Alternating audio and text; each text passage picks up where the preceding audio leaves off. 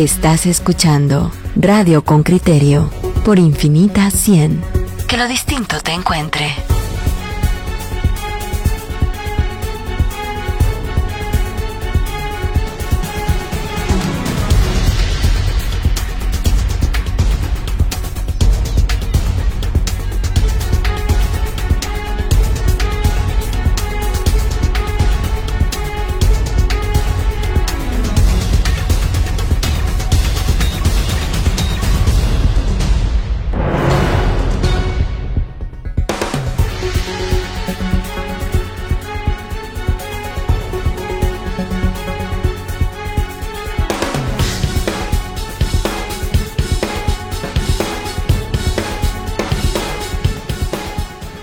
Miren, un hecho que ha sido relevante en, los últimos días, los últimos días hábiles del año 2020, ha sido la destitución del superintendente de, telecomunicaciones en nuestro país. El superintendente ha dejado su cargo en medio de, la licitación de frecuencias de 700 MHz y, y 30 MHz para transmitir Internet de, en el sistema de 4G. Nosotros hemos buscado a José Monterrosa Mencel, el funcionario que ha dejado el cargo de superintendente de telecomunicaciones, justamente para hablar en qué circunstancias se está dando la venta de esa, la, o la entrega más bien, de esas frecuencias que permite ampliar, la transmisión de Internet a alguna de las empresas de las compañías guatemaltecas que están concursando por ella y por el otro lado en qué circunstancias se da su salida del cargo. Bienvenido señor eh, Monterrosa Mencel, gracias por acompañarnos, feliz año para usted. Muy buenos días, feliz año también tengan ustedes. Muchas gracias. Arranquemos por lo principal. Eh, fue despedido, usted presentó su renuncia, una licitación de por medio. ¿Qué pasó? Cuéntenos los hechos. Fui removido el día 23 de diciembre por el señor viceministro. Eh, tenía contado mi tiempo, tenía hasta mediodía para poder firmar una resolución que acaba de salir, que la firmó el nuevo superintendente. ¿En qué consistía esa resolución? La resolución consistía en que eh, había que iniciar el reordenamiento para comenzar lo, la 4G. Pero en ese en esa resolución teníamos que dejar inmersos y reconocer los derechos de una de una telefonía que de una compañía telefónica una compañía telefónica que no tiene derechos dentro de la banda 700. ¿Estamos hablando de Tigo o de Claro? Estamos hablando de Tigo. Entonces, Tigo termina obteniendo, o lo que se buscaba era que Tigo obtuviera esta concesión de parte del Estado. Lo que pasa que le explico, lo que pasa es de que la banda 700, dentro de la banda 700 ahorita se encuentran canales de televisión. Entiéndase, eh, los canales de Albavisión, el canal de la Iglesia Católica, la Iglesia Evangélica, las universidades. Dentro de esa banda 700, hay, para poder hacer la 4G hay que reordenar. Entonces hay que migrar todos esos canales de televisión a una banda 600, a una próxima. Y dejar libre para, para poderla sacar a subasta. La orden era que tenía que yo dejar 30 megahertz y sacar a subastas solo 60 MHz, a lo cual yo no accedí porque legalmente e internacionalmente nunca, nunca se ha dado esto. ¿Y esos 30 MHz, perdone, favorecían directamente a, a Tigo de qué manera? Tigo compró el año, en el año 2019 compró los canales de alta visión. En, el, en diciembre o noviembre del año 2018 los compra y hace una consulta a la superintendencia si ellos podían comprar los canales de televisión. La superintendencia les le informa que sí, que el mercado secundario no está reconocido en la superintendencia y que sí los podía comprar. Pero le hace la salvedad que al comprarlos, esos, eh, esos títulos o esos canales iban a ser movidos en su debido tiempo cuando se utilizara la banda 700 para una para una 4G. Es decir, estaban advertidos de que la compra Iban a se salir hacía de con esa un banda. condicionante. Exactamente. Así Ok, es. y, y cuando, cuando viene, yo ya entendí, yo no tenía Ajá. claro el problema, pero usted me lo ha puesto muy claro.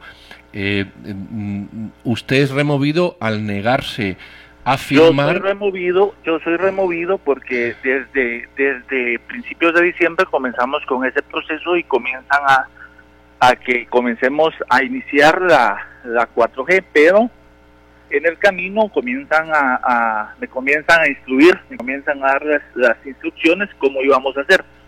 Yo con mis técnicos y con mis jurídicos determinamos y, nos apegamos a, la ley internacional y leyes eh, nacionales, la constitución y la ley de, de telecomunicaciones, el cual no era viable para Guatemala.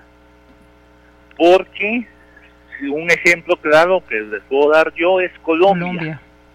Colombia acaba de sacar la 4G, cuatro, cuatro compañías ganaron la, la, la 4G y ahí le denominaron la 4G con un concurso de belleza. ¿Por qué un concurso de belleza? Porque dentro de las, dentro de las especificaciones técnicas al momento de sacar la subasta de la 4G, le colocaron que las eh, telefonías que ganen el, concurso tendrán que dar internet gratis a todas las escuelas. Es la manera como Colombia ha eh, licitado y ha entregado la banda anterior, hace unos ocho años, creo que es 2012.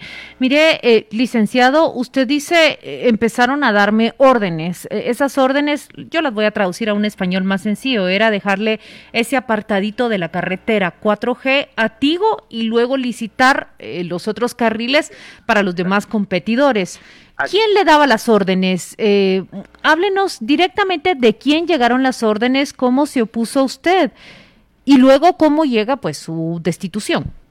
No, yo me yo me opuse desde, desde- desde el momento de, que- de que me comenzaron a dar las órdenes, comencé yo a trasladar la información, a decirles de que sí se puede sacar la banda 700 limpia, sí pueden participar y sí se podía hacer.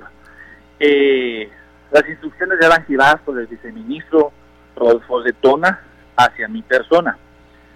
Eh, incluso eh, fui amenazado, fui amenazado eh, dos o tres veces, fui amenazado, si no, si no la- ¿Quién le amenazó y por qué vía le amenazaron?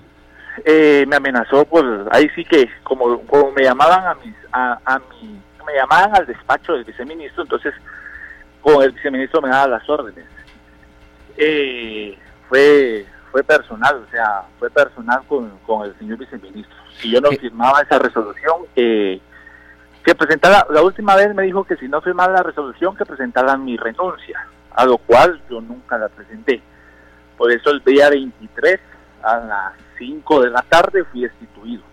Eh, don José, lo, lo que usted está manifestando es muy grave y, y seguro es cierto porque usted lo, lo manifiesta con contundencia y claridad.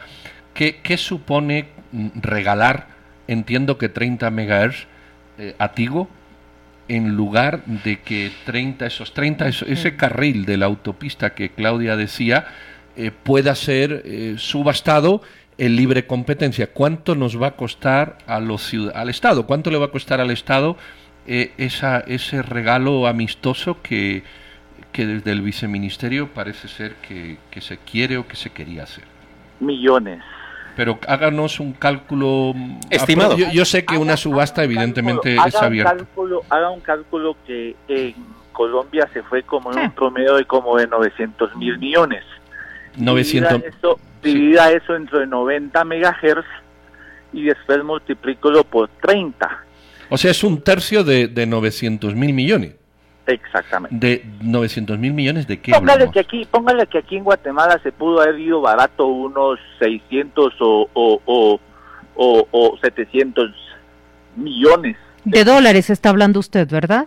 Exacto. concedidos 30, 900 millones de dólares, ponga, va, re- vamos a redondear, mil millones de dólares, eh, eso, eso por cuánto tiempo se concedería los 30 megahertz, es por un año, es por 10 años, es por Son 25 años.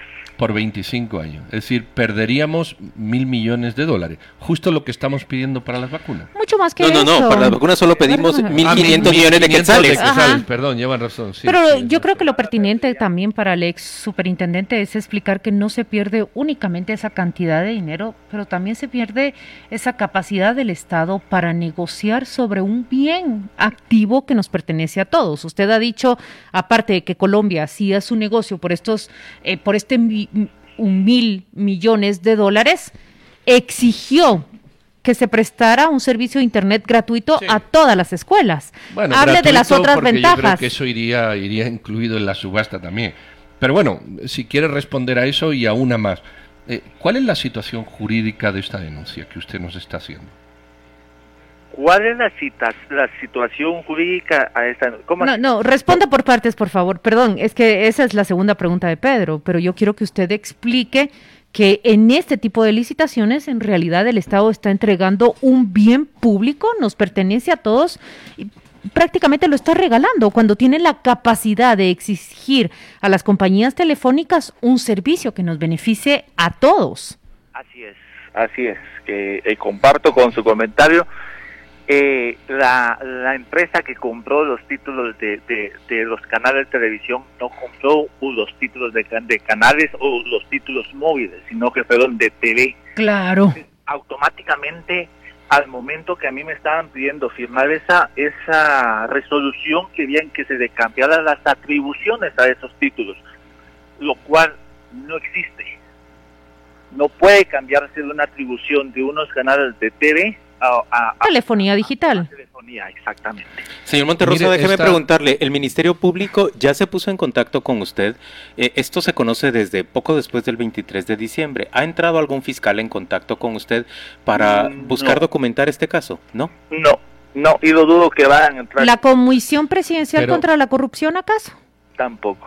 Bueno, usted, vamos a empezar por ahí. ¿Usted ha planteado una denuncia formal de esto o, esta, o lo que estamos comentando hoy es lo primero que tiene una trascendencia pública, eh, vamos a decir, bastante detallada?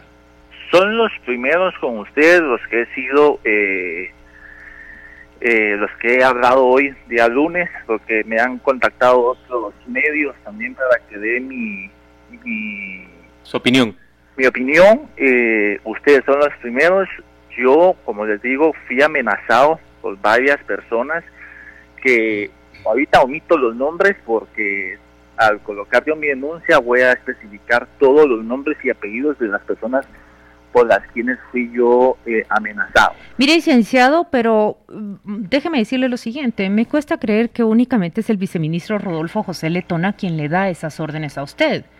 Es que disponer así, déjale este carril de 30 megahertz libres a no puede venir únicamente de un viceministro. ¿Qué papel juega aquí el ministro Edmundo Lemus y Fuentes? ¿Qué papel juega el Nunca presidente de la República? Déjeme preguntarle así directamente. Nunca tuve yo acercamientos con el señor ministro, nunca, nunca, en ningún momento, todo fue solo con el señor viceministro. ¿Cómo llegó usted al cargo, don José? ¿Cómo llegué yo al cargo? Sí, Eh, ¿quién lo nombró? Me nombró me nombró también el viceministro. O sea fue, fui nombrado directamente por el señor ministro pues pero eh, por el señor viceministro. Su ¿Usted tenía también- relación con él? no ninguna. Es decir, él, él simple y sencillamente salió a buscar a un experto que conociera de esta área y él así lo identificó y lo llevó a ese puesto tan relevante. fuimos seleccionados por una terna creo yo. Yo presenté mi hoja de vida y fuimos seleccionados por una terna. Eh, eh, mire, don José, yo lo primero que quiero es agradecer su, su valentía a la hora de, de Pues expresar sí, lo que está haciendo, porque justo en este país lo que falta es la claridad mm, expositiva con la que usted está haciéndolo. Ya usted mismo ha dicho que es la primera entrevista que concede, también se lo agradezco, y evidentemente nunca había habido una explicación tan clara de esto. Lo tercero es que yo creo que no, va- nosotros vamos a hacer un post de esto y yo personalmente se lo voy a mandar al, al delegado del gobierno mm, contra la corrupción, para, porque esto es un tema de gobierno y él lo tiene que saber.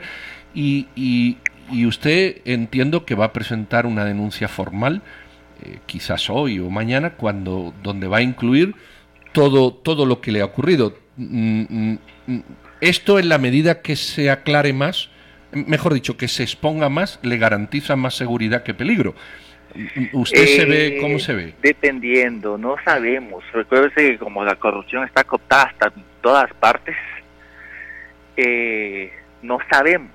La verdad, no, no estoy muy, no me da mucha certeza y mucha legalidad el Ministerio Público. Bueno, pero hay no que le inspira confianza. por poner la denuncia. ¿Perdón? Hay que empezar por poner la denuncia, evidentemente. Sí, sí podemos poner la denuncia, pero no sabemos si se va a engavetar, no sabemos si me van a contradenunciar. Claro, de- eh, entiendo. Recuérdese que aquí las personas son, son, son compañías muy poderosas. Aquí, aquí lo que mm, el- la Procuraduría de Derechos Humanos emitió un comunicado y ahí exhorta directamente tanto a la Contraloría General de Cuentas como al Ministerio Público a investigar lo que apenas se había revelado en las notas de prensa hacia finales de año. Mire, eh, licenciado, no podemos dejar de preguntarle que también su nombramiento fue cuestionado y a usted se le identifica prácticamente como un aliado de los cableros. Adín Maldonado me parece que eh, está vinculado, exdiputado de FCN Nación, con su familia, es, es parte de su familia política. ¿Cómo responde usted a esos cuestionamientos que en su momento se hicieron cuando fue nombrado? Fíjese que la superintendencia con la unidad de cables son totalmente distintas.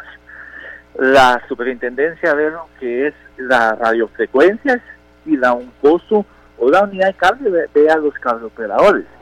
En ningún momento tengo yo ningún eh, vínculo con los cableoperadores en la superintendencia. O sea, no había, me cuestionaron por, por, el, por el nexo parentesco lejano que puede haber. Pero eh, en- ¿Qué relación tiene usted con el exdiputado Maldonado? eh, ninguna, Nin- ¿Y pero con un familiar político suyo? ninguna, O sea, usted no tiene vínculo con los Maldonado, de lo que me No. está diciendo. no. Mire, don Si José, se da cuenta, y si se da cuenta solo una vez, o sea, cuando tomé el cargo, solo una vez me sacaron un, un, un- una hoja o dos hojas de, de, de, de- de página, ¿verdad? Eh, eh, eso que usted no quería firmar, que a fin de cuentas era conceder este carril de 30 MHz a, a una multinacional como Estigo, ¿esto ha sido firmado ya o sigue, o sigue en stand-by? Esto fue firmado el día 20, vamos a ver, eh, día 30, día, día, día 20, no, día 30 fue firmado, creo yo. Es decir, que el hecho está consumado. Estamos regalando como Estado eh, mil millones de dólares a una multinacional sencillamente porque sí. Así es. Y si usted se da cuenta y, y sigue las noticias, hay una noticia donde que sacan cuando nombran al nuevo superintendente que yo fui removido por mala por un por un examen que me Sí, por una eva- evaluación negativa. Exactamente, yo tengo mi evaluación hecha por el señor viceministro donde saqué 90 puntos en el desempeño de mis funciones. Bueno, ya, ya sabemos que ese tipo de cosas. Eh, por mi parte, una última pregunta, no sé si mis compañeros Yo sí tendrán más, que sería eh, esta, esta autorización, esta concesión a la que usted se negó y que su sustituto firma, eh, puede ser retrotraída a través de alguna denuncia o, o es un acto administrativo de difícil vuelta atrás. No, bien, bien, pueden ser puede ser impugnada, puede ser impugnada hasta por las mismas los mismos eh, canales de televisión que se encuentran en la banda 700, porque ellos, ellos pueden alegar, la Iglesia Católica puede alegar igualdad de derechos. Claro, y hacerse una compañía telefónica también. Eso es prácticamente lo que está sucediendo con contigo. E- e- exactamente, no. exactamente, porque ahí no hay igualdad y no hay equidad. Don José Monterrosa, queremos agradecerle mucho su participación en, en Radio con Criterio, que haya ofrecido esta primera entrevista suya aquí a nuestros oyentes, que nos permita difundir este tema y por supuesto le decimos, como una práctica de periodismo balanceado, nosotros ya estamos buscando al viceministro Letona, queremos obtener la versión de él y estamos buscando también al nuevo superintendente a quien le, le sustituyó a usted en el cargo. Eh, lo que usted ha dicho es muy, muy relevante, es un bien público, lo que se ha prácticamente regalado y eso es eh, importante para todos los guatemaltecos obtener esos fondos y no permitir que simple y sencillamente se regalen pues a título oneroso para cualquier persona. Gracias por estar hoy con nosotros y feliz año para usted. Gracias igualmente. Estamos de vuelta en, en, Radio con Criterio y le damos ahora la bienvenida al actual superintendente de telecomunicaciones, el señor Marco Batten. Buenos días, señor Batten. Gracias por acompañarnos. Feliz año para usted. ¿Qué tal? Muy buenos días. Gracias por la oportunidad. Igualmente, muchas bendiciones y muchos éxitos para este nuevo año 2021. Eh, superintendente, le voy a hacer la primera pregunta así frontal. No sé si usted ha escuchado las declaraciones de su antecesor, su predecesor, perdón, el señor Monterrosa. Si las ha escuchado en la radio, no se le hago y si no, le pongo en antecedentes. Sí, no, no las, no las bueno, he escuchado. el señor Monterrosa dice que es despedido literalmente porque de los 90 megahertz eh, hay orden del viceministro de reservar 30 para Tigo, eh, aun a sabiendas eh, previamente de que eso, eh, cuando se cambiara, no iba a ocurrir así. Y que usted eh, firma esta, este beneficio a Tigo de concederle 30 MHz, que es un tercio de los 90 que había, y le supone eso a un costo al Estado importante. ¿Qué tiene usted que decir al respecto? Ok, eh, mira, con esto, lo que estamos haciendo para, para este proceso es un reordenamiento. Y lo que estamos realizando es eh, manteniendo los derechos ya adquiridos. Eh, no se les está regalando, no se les está otorgando, como, como dicen, sino que realmente hay que respetar lo que ellos ya tenían con anterioridad. Aunque entiendo que lo que tenían con anterioridad lo ganaron por televisión, por transmisión, como frecuencia de televisión, con la compra de los canales Salvavisión. Eh, eh, efectivamente, así es, lo, lo, lo compraron ahí, sin embargo, lamentablemente, eh, como está la ley, o sea, la ley no, no se está haciendo nada fuera de la ley, sino se están respetando, vuelvo, repito, los derechos adquiridos y en el cual no indica cuál es el servicio que se les está eh, otorgando o, o dando, ¿verdad? O sea, al final se les está respetando que ellos ya tienen títulos, eh, ¿cómo se llama?, de, de su fruto, ¿verdad? Y eso fue antes de que, ¿cómo se llama?, fuera otorgado en, en la 700, eh, en la banda 700, ¿verdad? Señor Batten, cuando usted fue llamado a ocupar el cargo de, de superintendente de telecomunicaciones, ¿a usted le fue explicado que tenía que resolver de esta manera? Mira, más que explicado, solicitado, es un tema nacional que no es de, de este último año, no es de estos últimos meses, sino si ustedes se ponen a analizar con anterioridad, eh, ya llevamos casi 10 años con el tema para las personas que hemos tenido en el entorno de telecomunicaciones desde el 2012, Doce. bueno, si quieren verlo, 2011, fue que ya fue declarado la 4G, un momento en el cual Guatemala ya había empezado a hacer los procesos que nosotros hemos tenido varios varios eh, varias acciones que se han quedado eh, o estancadas o no han pasado no es que sea de último momento al final si ustedes se ponen a, a ver y, y, y analizan los expedientes o lo mejor dicho los los procesos que han llevado a partir del 2012 se habla de un ordenamiento y eso no es de, de la noche a la mañana lo que se está realizando esto es un, un un proceso que nos necesitamos o se necesita realizar para que eh, se pueda subastar la banda 4G. Eh, la banda 700, ¿verdad? Mejor dicho, perdón. Vamos a verla. Yo entiendo que su versión es aquí había unos derechos eh, previos. Evidentemente, lo que usted hace frente a lo que el señor Monterrosa decía es respetar esos derechos previos. Y esos derechos previos no me voy a entrar a cómo fueron, porque uno se los encuentra y están. Eh, sí, yo no voy a entrar en ese tema. Esos derechos previos que usted dice que ya existían, ¿solo existía para esta empresa? ¿O hay otras que dicen, oiga, yo también tenía mis derechos previos? ¿O solamente existe en esos 30 megahertz que, que se le conceden a Tigo? Efectivamente, mira, eh, sí, eh, para operadores móviles solo existía esta empresa.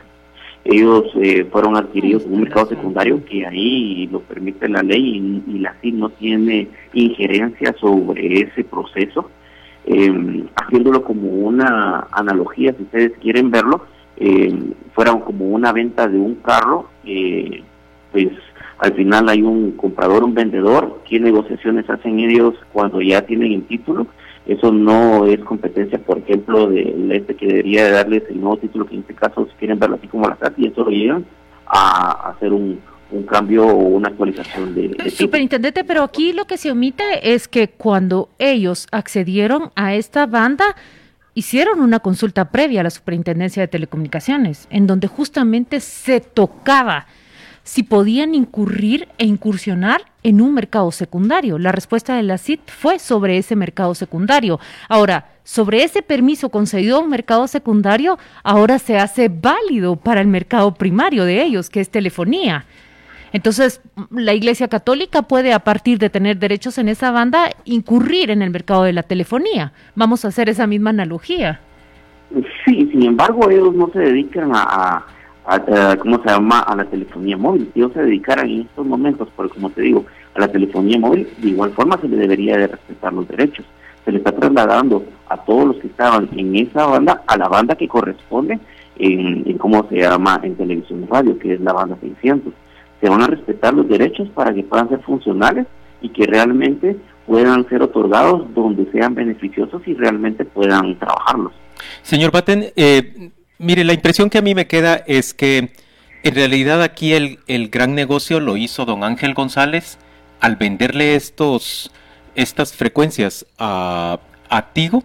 Él fue quien rentabilizó las frecuencias nacionales. Ustedes dicen, cuando él se las vendió, ellos tenían derecho de quedarse incluso con esos 30 megahertz de, de la otra banda para sus telecomunicaciones. Eh, ¿Cuánto, cuánto en dinero cree usted que representa esa, esos 30 megahertz de esa banda que le fueron otorgados o que le fueron garantizados a Tigo, dice usted, respetados como parte de su propiedad? Mira, para darte un monto exacto, yo no, no, no, quiero quedar en más, porque se tiene que hacer un estudio. De hecho, como te digo, ahorita estamos haciendo la parte de... o sea, ustedes no hicieron un estudio antes para tomar esta decisión hicimos el estudio porque tampoco te voy a decir que vamos nosotros a, a, dar un estimado eh, sin, tener eh, el esquema de cómo están el valor de cada viaje, o sea, cada, cada bloque que se va a subastar, porque eh, si ustedes miramos cada año o cada tiempo que pasa, el menajer va a ir en, reducción, o sea, el, mm. precio va a ir a la baja. Entonces, si nosotros va a pasar esto, eh, vamos a quedarnos ya atrasados, eh, no solo monetariamente el ingreso que podríamos hacer ahorita por los 60 eh, sino que al final la cobertura que vamos a tener y la brecha digital no vamos a llegar entonces, o sea, no vamos a poder lograr lo que, se desea, ¿verdad? Entonces, eh, yo les podría dar esa información conforme a los estudios y conforme a lo que vayamos nosotros haciéndolo con tiempo. No quiero eh, decirles un monto eh, y después quedarles que va a ser mayor o, inferior a lo que hubiéramos. Sí, superintendente, pero háblenos entonces de, su trayectoria, en dónde ha trabajado usted, cuál es su formación, cómo llegó a ser nombrado superintendente de telecomunicaciones, hubo una oposición, una terna, explíquele al ¿Y dónde trabajó antes? Ok, eh, soy ingeniero en sistemas, em, tengo una maestría en, informática forense y en, dirección de sistemas de recursos humanos, eh, trabajé en el Ministerio de Educación por 10 años como jefe del área de telecomunicaciones, eh, soporte técnico de infraestructura. Em, soy docente de la Universidad Mariano Galvez, también vi en la Panamericana. Eh, actualmente estaba elaborando como subgerente de Huatel, que es parte también que mira telecomunicaciones a nivel nacional, ¿verdad?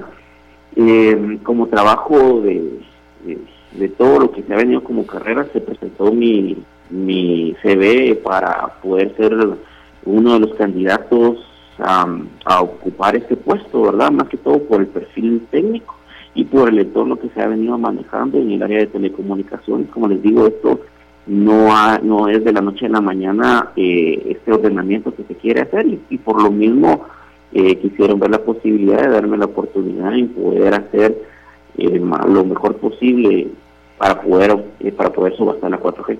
Eh, superintendente, entiendo y quiero resumir esto porque yo estoy sacando mi propia conclusión hoy día que que aquí había unos derechos adquiridos, que lo que usted hace al firmar eso es respetar los derechos adquiridos, independientemente de cómo se adquirieran. Ese tema no es de discusión.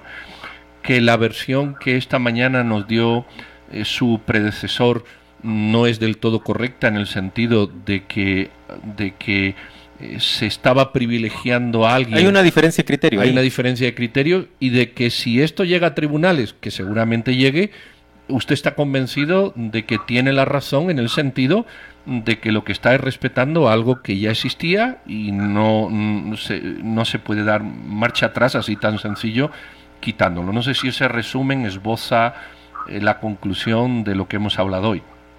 Efectivamente, así es.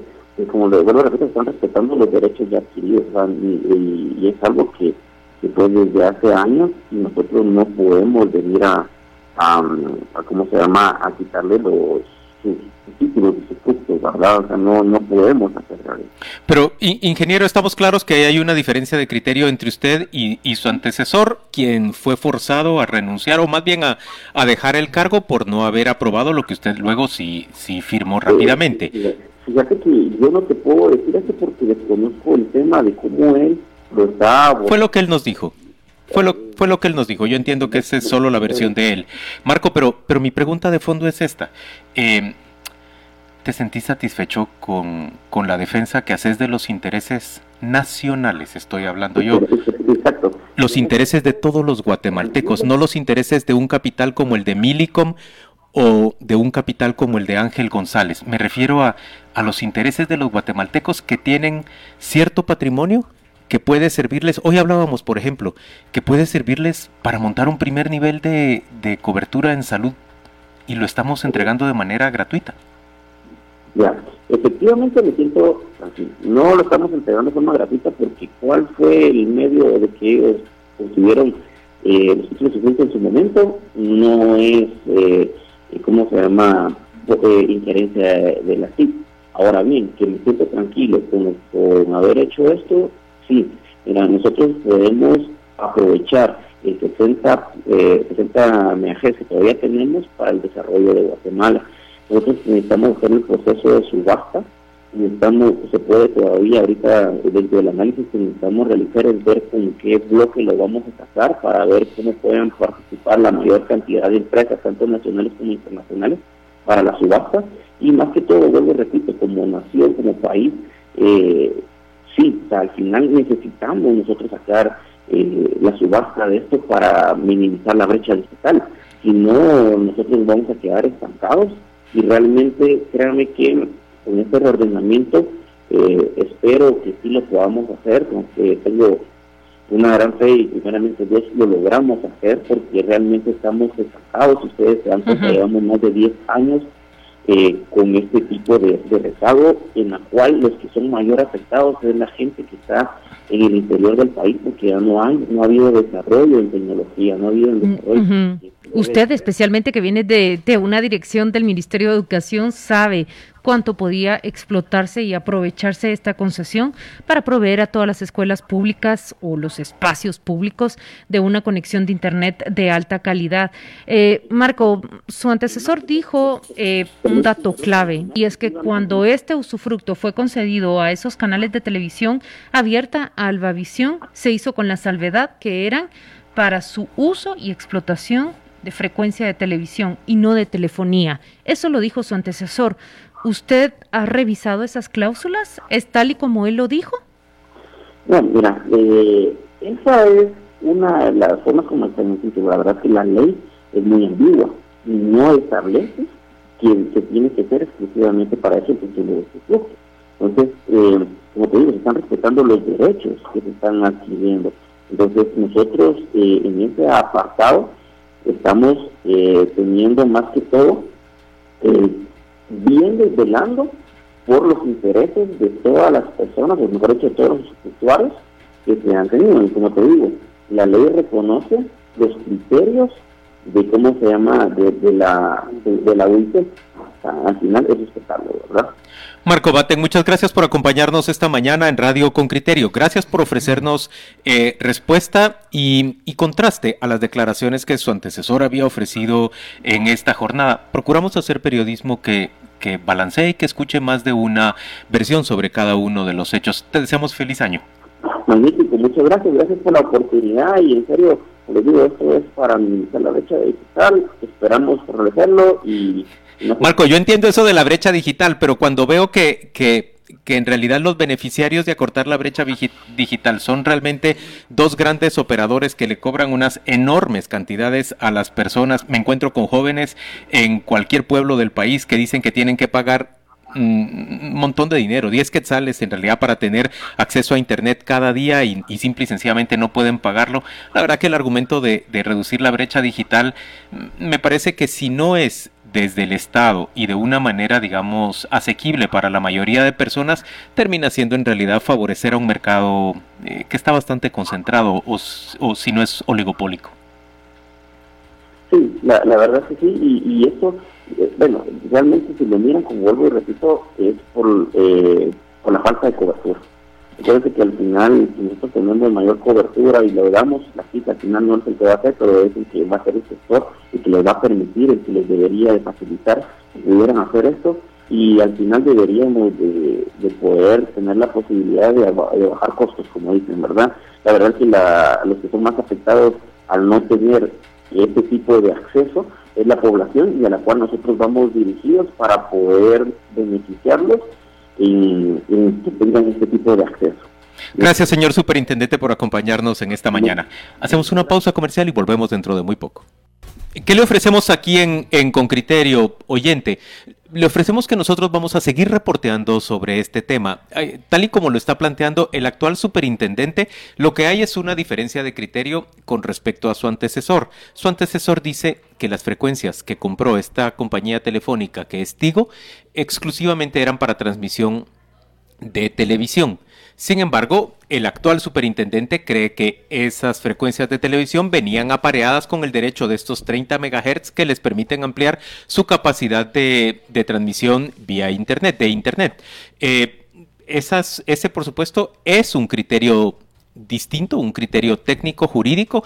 Nosotros vamos a ahondar con expertos sobre esta materia y por supuesto vamos a discutir con las autoridades, tanto Ministerio Público, Procuraduría General de la Nación, em, con Contraloría General de Cuentas, ¿se están defendiendo de manera apropiada los intereses del Estado? Usted ha escuchado ya la entrevista que hoy hemos eh, conducido con el ex superintendente de telecomunicaciones, quien dice haber sido forzado prácticamente para que firmara esta resolución, estos 30 megahertz para la empresa Tigo. amenazado. Y al, no, y al no firmarlo, pues simple y sencillamente fue destituido.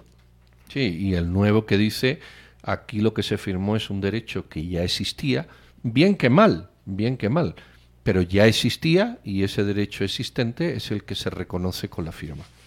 Bueno, estas son las dos versiones. Para mí, en todo caso, lo que es clave y que si no está contestado por, por el actual superintendente es esa consulta que, que hace Tigo cuando ingresa en, en la compra de los canales. Y dicen, es un mercado secundario, no hay problema. Y ahora de ese mercado secundario se pasa a un mercado en donde sí se genera una competencia, una competencia desleal, una competencia en desventaja. Miren, oyentes con criterios, ¿se dan cuenta ustedes cómo en el primer día hábil de este año 2021, de inmediato entramos los guatemaltecos en la discusión de, si el sistema está cooptado en beneficio de unos pocos o si en términos reales se están defendiendo y respetando derechos adquiridos previamente por un... Eh, por un distribuidor, en este caso de, de, Internet. Pero te voy a decir una cosa, esto es lo que, lo que siempre discutimos. Aquí, con los pactos sindicales, es lo mismo. Aquí se trata de dos cosas. O hay derechos adquiridos que la ley reconoce, o podemos dar marcha atrás en los derechos adquiridos porque cuando se adquirieron no observaron unas garantías suficientes de respeto a las normas existentes y el bien común. E, esas son las dos situaciones. Eh, y entonces aquí se, hemos visto muchos contratos, muchísimos, de generación de energía eléctrica, ahora de frecuencias, de sindicatos, es decir, en muchos aspectos, en de, por ejemplo, eh, pago, pago a, congresistas de indemnizaciones, dicen, no, es que estos son derechos adquiridos. Pero derechos adquiridos, ¿cómo? Pero yo creo que estás mezclando peras con manzanas. Eh, Bueno, a, ver- a no ver, creo que sean si yo no, no creo que los ¿no? sindicatos tengan absolutamente nada que ver en este Claro, tema. los No- derechos adquiridos de los pactos colectivos, Juan Luis. a, a ver, Pedro, Claro. aquí estamos hablando de empresas privadas Claro. que están viéndose beneficiadas con la concesión de bienes nacionales Claro. eh, con una diferencia de criterio entre funcionarios, uno que dice no, ellos no tienen derecho a eso y otro que dice sí, sí lo tienen, ya pagaron por ello. Ni siquiera nos dicen a quién se lo pagaron, cuánto le pagaron y qué beneficio concreto hay Bueno. para el Estado y para la sociedad. Y cuando uno pregunta cuál es el beneficio concreto para la sociedad, le salen con el viejo argumento de, ah, pero es que todo el mundo va a tener acceso a Internet ahora porque Bueno, las empresas se lo van a poder dar a más personas. Es lo mismo que el otro. Lo otro es un bienes del Estado, dinero público, que se reparte en un marco legal, que se convierte en ley, que se convierten en derechos adquiridos. ¿Y cuánto nos cuesta esos derechos adquiridos? Un montón de millones al año. Es la dinámica nacional. Diputados que no tendrían que tener indemnización y tienen derechos adquiridos. No, o tienen los diputados de- no tienen derecho a indemnización. Creo que a lo mejor también la cobran, a lo, ¿eh? estás a lo mejor quieres hablar de que este gobierno les ha entregado instituciones a algunos No, no, no, diputados no, aliados suyos. Diputados que cobraron una vez cesaron el año pasado indemnización. Si quieres te saco la lista. Es decir, derechos adquiridos que se conceden por marcos legales mal, mal elaborados en todo el Estado. En todo el Estado. Honradamente a mí me cuesta encontrar Bueno, justificación pues, y, y- claro. y creo que es un argumento, a ver, ¿Sí? que si para defender a las empresas tenemos que salir No. todo el tiempo a decir que los sindicatos son peores, me, No. pare- me parece que terminamos haciéndole un lo que flaco favor al sistema. No, lo que presentamos es un sistema corrupto en toda su dimensión.